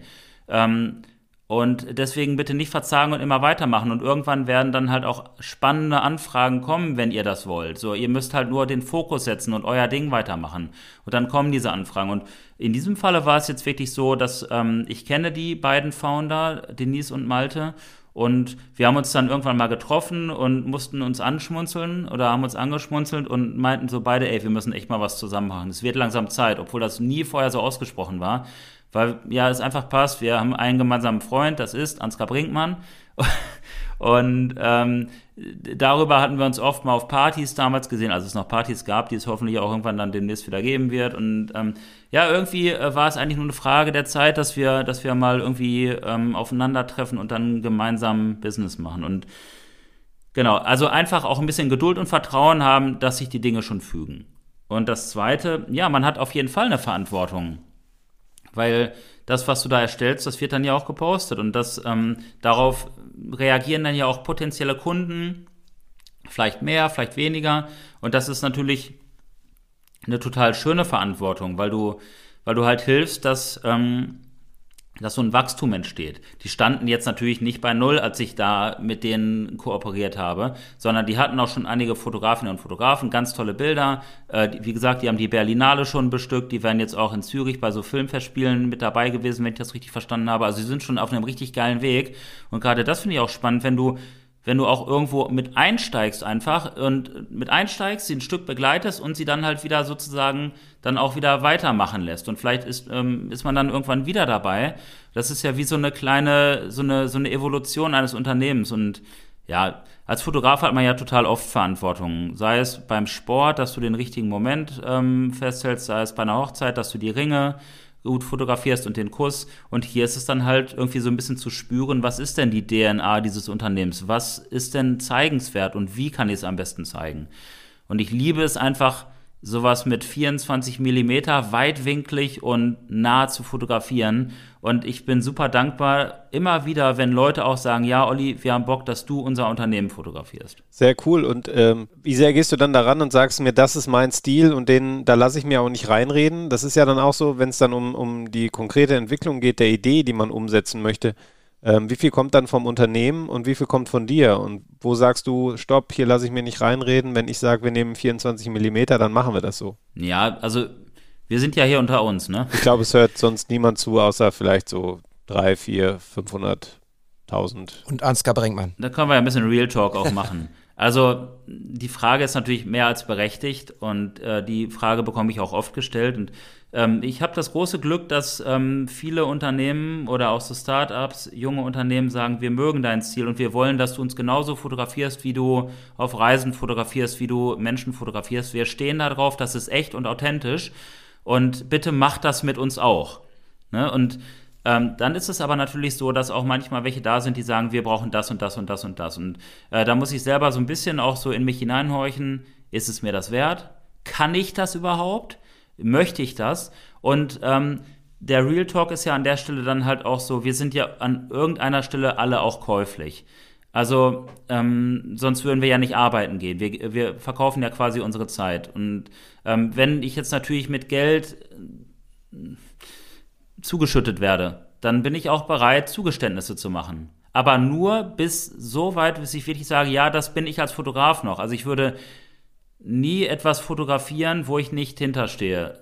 Würde ich jetzt an dieser Stelle mal so sagen. Und auch da wer weiß, was alles so kommt, ne? das kann niemand sagen. Aber ich möchte mich trotzdem mit den Bildern, die ich dann an die Unternehmen schicke und die ich mit den Models und der Location produziere, möchte ich mich immer identifizieren können. Und dann gibt es natürlich so ein paar andere Faktoren. Das, das spielt, das ist klar und äh, wenn, wenn wir jetzt ehrlich zu uns selber sind, das, dann wissen wir das auch. Ja, ich, ich verstehe dich da total, Olli, und ähm, ich kenne allerdings auch die andere Perspektive. Ich habe Anfang 2020 ähm, für GES, den äh, äh, Hörgerätehersteller, ähm, fotografiert, die neue Kampagne.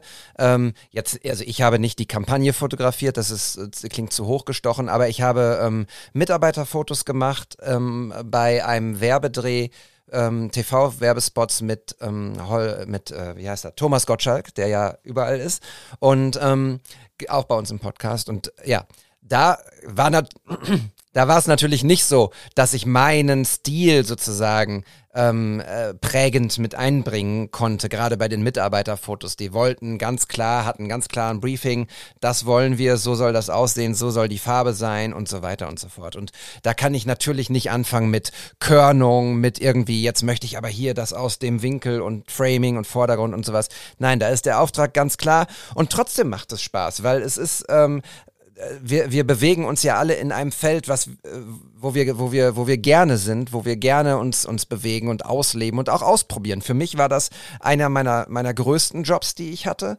Und ähm, es hat mir von Anfang bis Ende äh, total viel Spaß gemacht, weil natürlich auch diese Backstage-Fotografie, das war also äh, Social Content, ähm, den ich dort geschossen habe für Website und, und äh, Facebook und sowas, ähm, der sozusagen ähm, begleitend zu den TV-Spots dann ähm, äh, gepostet werden konnte. Ähm, das war einfach total toll und aufregend und es war ein super Team und eine total tolle Stimmung und äh, super anstrengend, aber mega produktiv und Thomas Gottschalk ist einfach ein mega Profi. Ähm, das war total spannend zu sehen, wie, wie der arbeitet und wie der, was der auch für eine Ausstrahlung am Set hat. Und na klar, das sind dann nicht solche Fotos, die die man auf seinem eigenen Instagram-Account posten würde, weil man sagt, wow, das habe ich jetzt gemacht, weil es einfach nicht zu dem Stil passt. Aber es gehört dazu und es macht ähm, auch super viel Spaß. Ich würde jetzt natürlich nicht nur äh, jede Woche irgendwie Mitarbeiterfotos machen wollen. Das ist natürlich, dann, dann hört es irgendwann auf. Ähm, aber mal und um zu lernen und sich auszuprobieren, war das für mich eine mega Erfahrung. Ja, ich habe auch schon Mitarbeiterfotos gemacht, dann auch irgendwie mit 85 Millimeter und sehr klinisch. Und ich habe so für mich gemerkt, okay, das ist irgendwie nicht meins. Ähm, weil die Fotos, ich habe immer versucht, so ein bisschen meinen Stil mit reinzubringen, habe sehr viel mit denen kommuniziert, die fanden das auch echt cool und äh, die waren auch sehr zufrieden mit den Bildern, aber das war mir zu viel Akkordarbeit dann irgendwie. Und ähm, da habe ich so für mich gesagt, okay, das möchte ich eher weniger machen. Klar, wenn es dann irgendwie finanziell lukrativ ist, weil wir müssen alle unsere Rechnungen bezahlen, dann macht man das vielleicht auch, wenn, wenn man das an der Stelle dann gut gebrauchen kann. Aber wenn ich mich entscheiden kann, ähm, und ich denke, da sind wir uns alle einig, dann nimmt man sich schon immer oder entscheidet man sich schon immer für den Job, wo man ähm, seinen Stil drauf äh, ja, oder wo der Stil kompatibel ist. Und deswegen würde ich an der Stelle auch gerne nochmal sagen, also ich äh, versuche ja auch für diese Unternehmen so kleine Geschichten zu schreiben, die ich dann bildlich erzähle. Und ich schreibe diese Geschichten oder ich überlege mir diese Geschichten, übrigens natürlich in Absprache einmal mit dem Unternehmen. Äh, ansonsten könnte es ja auch irgendwie hanebüchend werden. Das, ich kann ja auch irgendwie nicht komplett irgendwie irgendwas erfinden und gar nicht wissen, passt das. Also schon immer in, in enger Verzahnung. Aber ich schreibe die dann doch so, dass sie halt gut zu meiner Art und Weise der Fotografie passen. Und das macht für mich das Reizvolle aus, weil du dann so diese, diesen Übertrag von dieser Fiktion, meinetwegen, ähm, auf was Bildliches hast. Also du bildest es dann an der Stelle ab und dann kann man sich austoben. Ne? Und dann kann man sagen, das legt der Vordergrund, die Location, die Models. Und äh, wenn das dann irgendwie am Ende alles zusammenpasst, dann bin ich einfach auch total stolz auf so, ein, auf so eine runde Geschichte. Du hast uns ja noch andere Fotos mitgebracht. Ich würde jetzt ähm, äh, Matthias, sorry, wenn ich das jetzt äh, kurz anmoderiere, aber ich äh, wollte das, ähm, weil es gerade so toll passt dazu, zu diesem äh, Available Light und durchs Fenster fotografieren.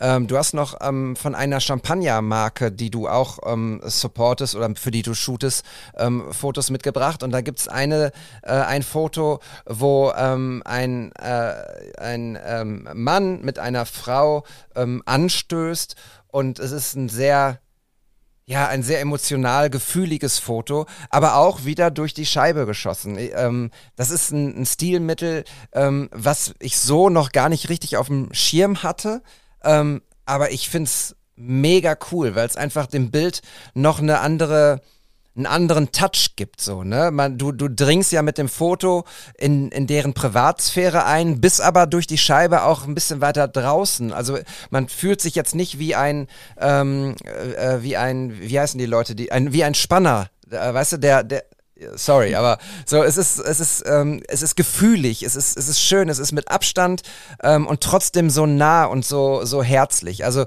ähm, werde ich definitiv ähm, auch ausprobieren. Vielen Dank dafür, Olli. Ja, und da noch ganz kurz fotografisch, ne? Das, ähm, bei dem anderen hat man relativ wenig von der, von dem, was vor der Scheibe liegt, quasi gesehen. Ein paar Spiegelungen hat man erkannt. Das ist bei dem Bild jetzt ja hier komplett anders. Ne? Du siehst so eine Brücke im Hintergrund und das fließt halt so komplett ineinander über das Bild. Ähm, und das finde ich auch fotografisch total spannend in dem Moment, weil das ja auch extrem herausfordernd ist, dass du diese Spiegelung so einsetzt, dass du trotzdem noch das eigentliche Motiv, nämlich dieser, dieser Mann und diese Frau in dem Moment mit den Champagnergläsern, dass du die trotzdem noch so einfängst, dass die ganz klar das Bild bestimmen und den Blick richten. Und ähm, das finde ich ist dir hier total gut gelungen. Ähm, und, äh, und trotzdem hast du eine ganz andere Ebene, eine ganz andere Tiefe in dem Bild, eben weil du dich im ersten Moment fragst, was ist denn das da im Hintergrund, wo sitzen die denn? Es passt halt irgendwie nicht so auf den ersten Blick zusammen. Und erst wenn du dich dann tiefer damit beschäftigst, ähm, tauchst du richtig ein. Und das, äh, das finde ich total cool. Ich habe das Stilmittel auch noch nicht oft benutzt äh, und vor allem links nicht so gut. Ähm, aber ich habe das auch auf dem Schirm und will das definitiv mal ausprobieren, wenn es dann auch abends mal wieder länger hell ist und man da wieder ein bisschen mehr Möglichkeiten hat, ähm, auch äh, vielleicht mal wieder in einem Café zu sitzen. Ähm, das geht ja im Moment auch relativ schwierig. Also ähm, ja, ganz toll. Und ich glaube, diese Champagnermarke, Olli, ähm, die liegt dir ja ohnehin am Herzen. Und ähm, das ist ja auch, glaube ich, nur ein Teil einer Serie. Ne? Da habt ihr euch, wenn ich das richtig mitbekommen habe, mit, mit, mit einem Stadtteil beschäftigt. Olli, korrigier mich und, und, und erzähl uns vielleicht noch ein bisschen mehr zu dieser Geschichte. Also vielleicht im Vorfeld, äh, dieses Stilmittel mit der Scheibe, das ist äh, für mich auf jeden Fall ein sehr prägendes. Das mache ich schon sehr lange, weil ich irgendwie spannend finde, wie man ich, ich beziehe gerne Kontext mit in die Bilder ein und so kann man sie halt auf so eine andere Ebene oder durch eine, so eine andere Dimension mit einbeziehen, weil das irgendwie reingespiegelt wird und dann teilweise auch die Gesichter überlappt und so weiter. Das finde ich total spannend. Es gibt auch Tiefe ins Bild. Und Matthias, äh, du hast gerade gesagt, du willst es auch mal ausprobieren. Vielleicht wäre das ja auch mal was für unser Treffen, dass wir dann, ähm, wenn wir mal so ein bisschen People shooten oder uns fotografieren und wir da so ein bisschen eintauchen, das vielleicht auch mal äh, fokussieren. Könnte ich mir gut vorstellen. Ähm, genau, und äh, zu der Champagnermarke, ähm, ihr habt abs äh, absolut recht, die liegt mir am Herzen, weil meine gute Freundin Linda aus Köln äh, betreibt halt diese Champagnermarke. Wir haben uns ähm, über die erste Kampagne halt kennengelernt und ähm, sind dadurch zu sehr guten Freunden geworden irgendwie. Und äh, das alleine das ist das Schöne an der Fotografie, dass sie einem, das hat ja Vince auch, äh, auch noch gesagt, ähm, mit dem ich übrigens heute telefoniert habe. Schöne Grüße soll ich ausrichten. Du alter Networker. Ja, ich unterhalte mich halt gern mit netten Menschen. Sehr gut.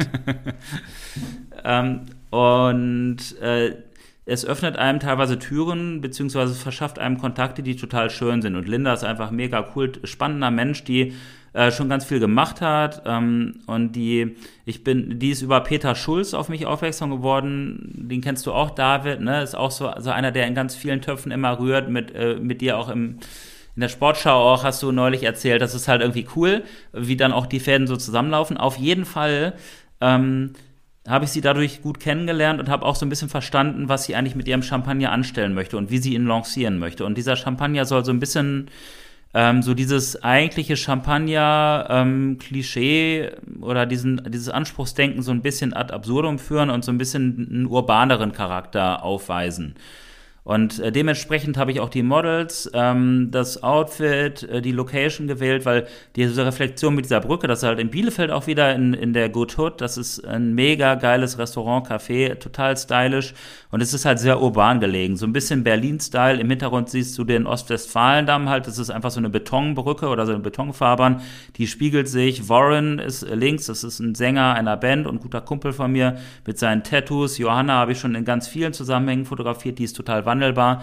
Und da war ich mir einfach sicher, ja, die beiden sind's, äh, die ich ganz gerne da ähm, quasi in Szene setzen möchte. Und da war halt auch so ein bisschen so die Story, sowas wie ein Date halt, ne? Also und da dann auch, was du gesagt hast, David, dass du halt irgendwie mit der Spiegelung, du bist kein Spanner, du bist eher so ein, ja, wie soll man sagen, es ist, ist halt was Spannendes. Nicht, nicht, nicht Spanner, sondern was Spannendes irgendwie dabei. Und man bleibt dran hängen. Ähm, Johanna ist ein ganz talentiertes Model, ähm, die ist auch auf allen Flyern da drauf. Die habe ich jetzt auch für eine andere Marke, war die auch mit dabei, da sah die komplett anders aus. Und ähm, ja, Warren liefert auch total ab. Ich finde, dass wenn man jetzt nicht wüsste, dass es inszeniert ist auf eine gewisse Art und Weise, dann würde man es, glaube ich, nicht als inszeniert wahrnehmen. Und die Stimmung war einfach auch so geil am, am Set. Ich nenne es jetzt mal wirklich Set, weil es war ein Set. Ähm, man durfte mit mehreren Leuten da rumrennen, ohne Maske. Die Stimmung war so geil, auch durch den Champagner und wir waren alle so mega gut drauf, dass ich eigentlich nur noch draufdrücken musste. Und das ist halt auch die Kunst eines Fotografens, dass er das Set so ein bisschen bespaßt und für die Stimmung sorgt und aber auch so ein bisschen guckt, die Leute teilweise wieder ein bisschen einfängt und loslässt. Das ist äh, so ein bisschen die Stimmung auch steuert und zu, um dann am Ende das Ergebnis zu haben, dass man sich so ein bisschen im Vorfeld auch ausgemalt hat. Was ich, was ich total mega finde, was mir jetzt gerade, tatsächlich jetzt gerade, ich habe das äh, Bild mir ähm, eigentlich relativ intensiv angeguckt, aber jetzt gerade fällt mir erst auf, dass in der Mitte ähm, ja eine Champagnerflasche steht. Und das finde ich so äh, großartig. Natürlich, ähm, die beiden, äh, das Pärchen oder diese Date, dieses Date stößt halt gerade mit, mit Champagnergläsern an. Ähm, das ist ja eine normale Situation. Aber dass im Hintergrund noch so dieses, dieses ähm, leicht unscharfe und aber sehr unscheinbare äh, Fläschchen steht, so finde ich super. Das ist für mich tatsächlich einfach ähm, ja, eine zurückhaltende Werbung, ein zurückhaltender Moment und ein, ein Aha-Moment, den man dann erleben kann. Ähm, du hast uns ja noch ein zweites Foto geschickt von, ähm, von der Sch Ganz kurz dazu einmal, ja, David. Ähm, super beobachtet, finde ich mega. Und also ich habe es tatsächlich nicht bewusst dahingestellt, aber es ist auch kein Zufall, dass sie da steht, weil ich eigentlich immer versuche, solche Geschichten so authentisch wie möglich zu erzählen. Und dann halt auch wirklich sage, Leute, es geht übrigens gerade los hier. Ne? Also in dem Moment, wo man anfängt zu interagieren, geht die Geschichte los. Und viele Models oder Menschen checken gar nicht, dass es losgeht halt, ne? Aber wir sind schon mittendrin. In dem Moment, wo wir uns treffen, sind wir mittendrin und da wird angefangen zu fotografieren und dann muss man, dann lässt man sich drauf ein und ähm, spielt dann irgendwie auch nicht mehr und dann wird die Champagnerflasche halt dahingestellt und das sind die authentischen Situationen, die man schaffen will und das sind auch die ähm, Sachen, die man auch gerne als Unternehmen gerade, wenn man vielleicht irgendwie so eine junge dynamische DNA hat. Entschuldigung, wenn ich mich wiederhole, aber so ist es nun mal ähm, auch zeigen möchte. So, wir sind echt, wir sind real. Ja, das finde ich total spannend und das zeigt vor allem, dass du, äh, dass du Erfahrung in dem Ganzen hast. Weil wenn ich mir jetzt zum Beispiel vorstelle, ich wäre da hingekommen, äh, ich hätte mir erstmal wahnsinnig viele Gedanken darüber gemacht, wie ich mich jetzt am besten verhalten muss, wie ich am besten die Fotos machen muss, dass ich wahrscheinlich gar nicht Kapazitäten dazu frei gehabt hätte, jetzt auch noch für eine gute Atmosphäre am Set zu sorgen. Ähm, das ist ja vielleicht auch noch so ein Punkt, wenn es darum geht, inwieweit verbiegt man sich für einen, einen Fotojob. Ich nenne es jetzt mal Job, auch wenn ich persönlich das ja fast nie mache. Ähm, weil ich kann mir vorstellen, je mehr man sich verbiegt, umso mehr Energien muss man ja darauf verwenden, wie man die Fotos macht Wenn ich aber im Grunde in meiner Comfortzone fotografiere und genau so fotografiere, wie ich das mache, wie ich das kann, wo ich mich wohlfühle, ähm, kann ich mich ja wahrscheinlich umso besser darauf konzentrieren, dass alles andere rundherum auch stimmig ist, dass die Models sich gut fühlen, dass man ähm, eine gute Atmosphäre hat. Ähm, und ähm, ja, von daher finde ich das gerade total inspirierend, dir zuzuhören, Olli, weil das äh, in der Tat für mich sehr lehrreich ist gerade. Vielen Dank. Ja, super gerne, das freut mich. Und ich hatte gerade so ein bisschen so den Vergleich mit einem Fußballspieler, der irgendwie unfassbar gut meinetwegen auf links außen ist und der Trainer setzt ihn dann aber als äh, Mittelstürmer ein.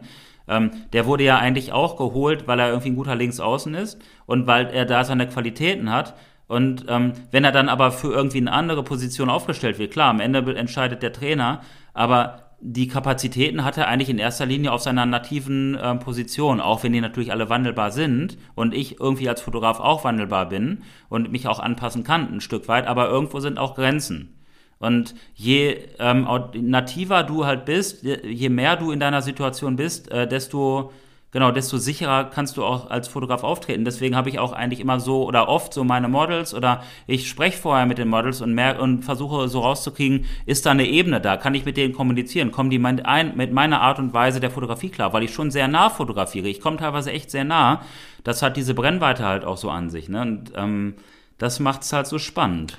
Ja, und ich finde, ähm, das ist vielleicht auch nochmal ein Punkt, den wir irgendwann mal aufgreifen können. Ähm, Thema Stilfindung.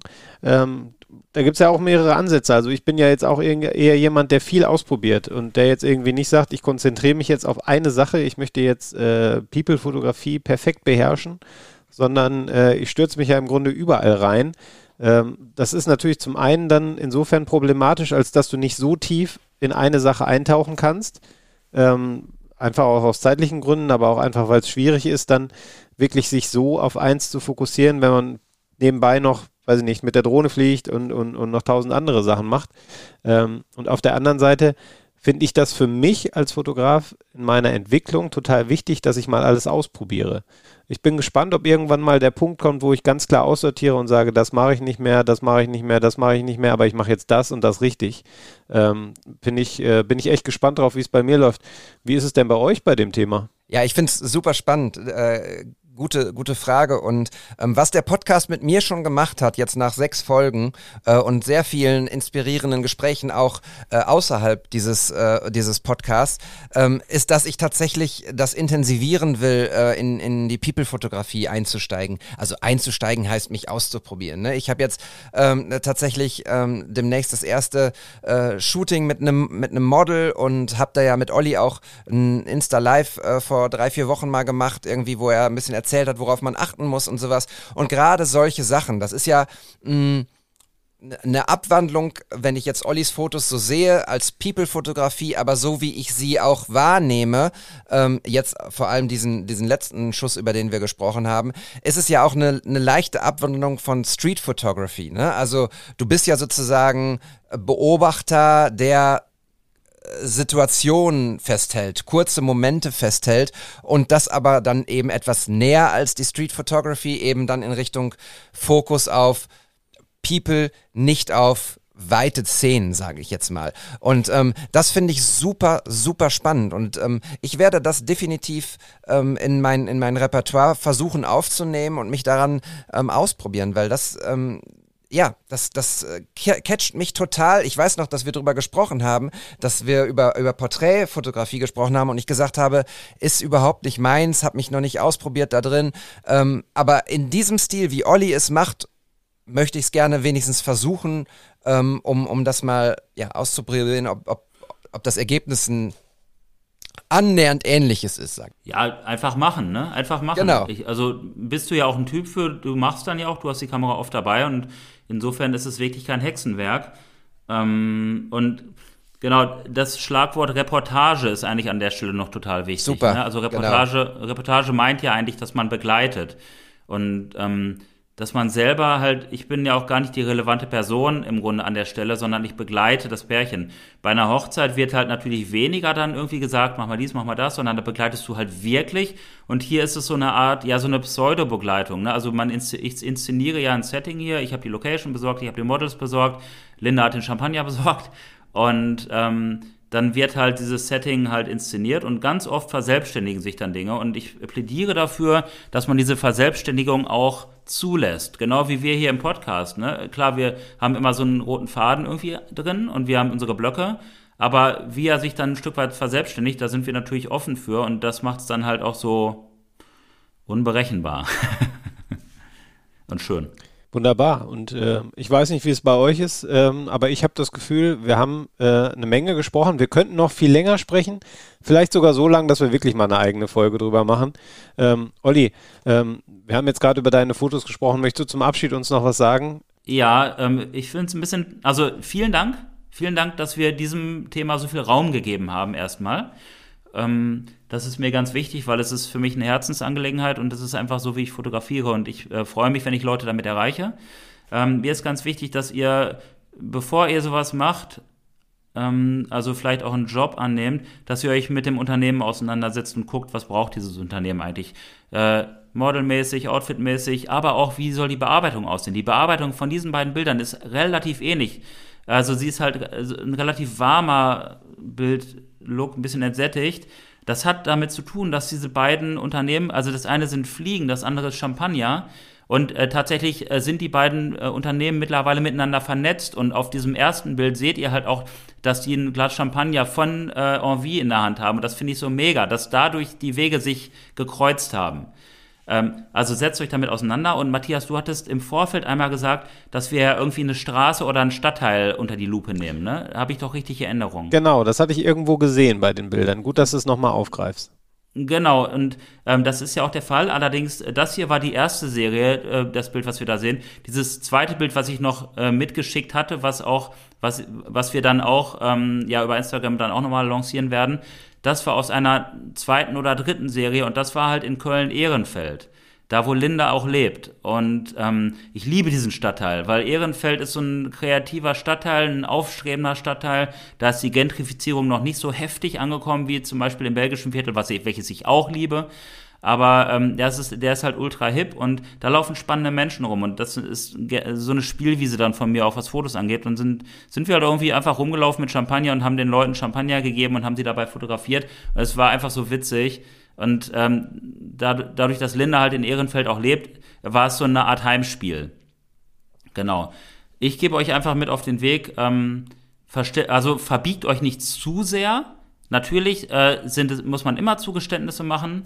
Ähm, aber ähm, versucht so authentisch wie möglich bei eurer Arbeit zu bleiben, weil ihr wollt die Fotos ja auch noch in ein, zwei, drei Jahren euch angucken und wirklich auch zu dem stehen, was ihr dort geschaffen habt. Und dann ist es einfach mega, wenn ihr sagt, ich erkenne meine fotografische Arbeit in diesem Unternehmen wieder. Sag mal, Olli, ist das, was du uns jetzt erzählt hast, auch ein Teil von dem, was du in dem Kapitel von, von Vitalis Buch geschrieben hast? Das ist ja ähm, äh, äh, Portraits on Location oder wie ist der genaue Titel nochmal? Ja, ich glaube, also das Buch heißt Portraits on Location, ja, genau. Es ist im Rheinwerk äh, Verlag erschienen, beziehungsweise erscheint in den nächsten, ich glaube, zwei Wochen. Vitali macht auch so eine Buchlaunch-Party und so weiter. Und ich bin super dankbar dafür, dass ich da halt auch meinen Teil zu beitragen konnte, indirekt und direkt durch einen Gastbeitrag. Cool, dass du es ansprichst, David. Ähm, ich weiß gar nicht, ob ich es euch schon gesagt hatte, Jungs, aber ich ähm, habe ein paar freie Exemplare. Oh. Und äh, ja, also genau, also das, was ich reinschreibe, hat tatsächlich auch vieles so ein bisschen damit zu tun, auch 24 mm, 35 mm Fotografie. Und ein Bild ist auch tatsächlich aus der Reportage von Champagner im Buch gelandet. Also man sieht, die Dinge vernetzen sich und das ist für mich immer ein Zeichen dafür, dass etwas authentisch ist, dass die Dinge ineinander greifen. Aber zurück zu diesem Buch. Ähm, erstens, es, ist, es, wird ein, es wird ein richtig geiles Buch. Ich habe es ja schon gesehen, ich habe es schon gelesen. Und äh, für jeden, der Bock hat, Menschen zu fotografieren, das Buch ist der Wahnsinn. Also Vitali greift ganz tief wirklich in sein Tafelsilber und zeigt alles. Hammer. Und ähm, ich habe, glaube ich, zwei oder drei Freiexemplare zum Verlosen bekommen und einen würde ich tatsächlich auch gerne hier an unsere Hörer äh, verlosen. Wie können wir das machen? Oder was haltet ihr davon? Mega. Kann ich auch mitmachen oder bin ich von der Teilnahme ausgeschlossen? ähm, du bist leider ausgeschlossen. Oh nein! Du musst es dir kaufen. ja, na Aber klar. wir machen einen Rabattcode. Ja, ja. Aber du kannst über meinen Account. Ich verlose auch noch eins über meinen Account. Da kannst du mitmachen. äh, ja, dann lass uns doch mal äh, die Köpfe zusammenstecken ähm, und überlegen, wie wir es am besten machen. Vielleicht können wir auch, vielleicht können wir irgendwie eine coole, äh, eine coole Idee ähm, vielleicht sogar mit einem guten Zweck oder so. Lass uns mal schauen, was wir daraus machen. Ja. Äh, folgt uns bei Instagram at WTS für What's the Story unterstrich pod, WTS unterstrich pod. Das ist unser Instagram-Account, wenn ihr ihn noch nicht kennt. Und da werden wir euch in den kommenden Tagen ähm, auf jeden Fall bis zur nächsten Folge in 14 Tagen ähm, darüber in Kenntnis setzen, wie wir dieses tolle Buch verlosen. Ja, sehr cool. Gute Idee. Ich finde es äh, war wieder eine sehr inspirierende Folge. Da, äh, Olli, ich würde dich bitten, dass du diese, diese Ehrenfeld-Serie äh, vielleicht uns auch nochmal mit auf den Weg gibst. Vielleicht packen wir die mal einfach in die Story einen Tag, weil das ja wirklich ähm, die beiden oder eigentlich ja fast alle Pole, über die wir heute gesprochen haben, zusammenbringt. Ähm, man erzählt eine Geschichte, man lässt aber auch Spontanität zu, man bleibt in seinem Stil. Ähm, vermarktet dabei auch noch ein Produkt, also be be- besser geht's ja kaum als Symbiose irgendwie aus den Sachen, über die wir heute gesprochen haben. Vielen Dank, ähm, cool, dass du das am Ende nochmal aufgegriffen hast. Und ähm, ja, David, du bist ja unser Mann für die Verabschiedung, nicht nur der Mann für die wunderbaren, subtilen Überleitungen wie gerade eben. Das war ganz groß. Das war wirklich ganz groß. Werf uns mal raus aus der Folge für heute. Ja, das mache ich äh, sehr ungerne. Aber ich mach's, weil es jetzt an der Zeit ist. Leute, das war Episode 6. Ich hoffe, ihr habt heute ein bisschen was mitgenommen über Astrofotografie, über geplante äh, Fotografie äh, sowie über Spontanität, Bildlook und was auch immer. Ähm, folgt uns, habe ich gerade schon gesagt. Folgt auch gerne unseren äh, eigenen privaten Accounts, die lest ihr in den Show Notes. Ähm, und ja, schön, dass ihr da seid. Wir freuen uns immer, wenn ihr ähm, die Episode und wie ihr sie hört in euren Story te teilt, in euren Stories teilt, so ist richtig und die Zeit muss noch sein. Und ähm, empfehlt uns bitte weiter, wenn ihr Freunde habt, die fotografieren, sagt, hey, ich habe einen coolen Podcast gehört und empfehlt uns weiter. Ich glaube, ähm, ja, ich wäre total dankbar gewesen über so einen coolen Podcast. Das muss man jetzt einfach auch mal sagen, der ist cool. Und ja, bleibt gesund, ähm, geht raus und macht tolle Fotos und wir hören uns zur Episode 7 wieder. Ciao. Ciao. Tschüss.